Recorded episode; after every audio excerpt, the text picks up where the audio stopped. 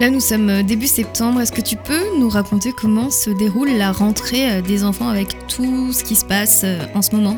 Que ce soit par rapport aux mesures qui peuvent être contraignantes ou même euh, le retour de tes enfants, est-ce qu'ils sont contents ou comment ça se passe? Alors la rentrée s'est plutôt bien passée. C'est vrai que les mesures ont été nettement allégées puisque maintenant les enfants peuvent jouer les uns avec les autres. Enfin, tous les groupes, toutes les classes peuvent jouer ensemble pendant les temps de récréation alors qu'avant ils ne pouvaient pas. Au moment du déconfinement, euh, les enfants peuvent avoir des interactions entre eux pendant les cours. Donc ce qui est resté euh, en place, c'est le lavage des mains encore plus fréquent et le port du masque obligatoire pour tous les adultes. Donc là, je parle pour des enfants qui sont en primaire, donc eux ne sont pas concernés par le port du masque. Donc ils l'ont très bien vécu. C'est vrai qu'encore une fois, on se rend compte que les enfants ont une capacité d'adaptation euh, incroyable. Pour eux, c'est une rentrée normale.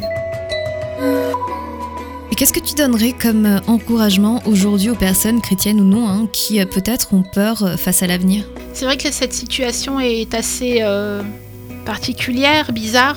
Très honnêtement, on sait pas, on sait pas trop où on va, même pour ces prochains mois. Mais moi, j'encourage chacun à rester confiant en Dieu, parce que quoi qu'il arrive, on sait qu'il a tout dans ses mains. C'est important de garder euh, notre assurance en lui, de garder l'assurance qu'il a notre vie à nous, pas juste la situation, mais qu'il a vraiment notre vie à nous dans ses mains et qu'il sait ce qu'il y a de meilleur pour nous. Et dans tous les cas, la finalité est toujours ce qu'il y a de mieux pour nous.